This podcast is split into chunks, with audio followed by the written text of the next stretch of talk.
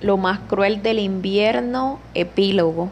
Así que aquí estoy, pluma en mano, a punto de abandonarla para siempre, después de haber hecho mi mejor esfuerzo para contarles mi historia. Terminaré del mismo modo que comencé. Si leyeron estas palabras y sin embargo consideran esta narración como el resultado de la imaginación febril de un joven que ha leído demasiadas novelas góticas, entonces no puedo decir nada más, aparte de asegurarles que solo expuse la verdad en cada línea. Cuando regresé a Londres le envié un telegrama al capitán Mike Head en el que le decía que quería navegar con él cualquiera que fuera su destino. Su respuesta fue que estaría encantado de tenerme en su barco y que navegaría hacia la Argentina al cabo de una semana. Mi despedida de Herwood fue solemne. No le conté sobre mi visita a Houghton ni sobre el fantasma de Charlotte. No juzgué necesario crearle más preocupaciones. Los Bentley quedaron consternados con la noticia, por supuesto.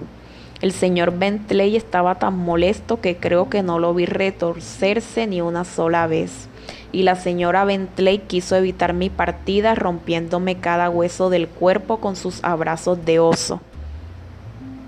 Con ánimo de asustarme, me aseguró que toda la población de esa parte del mundo era caníbal o católica. Todo irá bien, susurró Bentley cuando estábamos en la plataforma. Todo irá bien. Eso espero, señor Bentley, dije y abordé el tren. Entonces aquí estoy en mi habitación de hotel en Bristol. Mañana me uniré a la tripulación del barco de Head para partir hacia Buenos Aires. Escuché que hay oportunidades maravillosas en este país y disfrutaré de la aventura de adentrarme en una tierra extraña. Me gustaría que el viaje comenzara ya mismo, pues si bien no tengo pruebas, me he sentido perseguido desde mi encuentro con el espectro de Charlotte en las ruinas de Houghton Mer. La tensión que solía sentir en esa casa ha regresado y ahora me salto con cada crujido del piso de madera. Vuelvo a sentirme como un niño asustado. Pero, ¿qué es eso? Algo se aproxima, puedo sentirlo. El viento afuera ha cesado y un silencio de muerte cubre este lugar.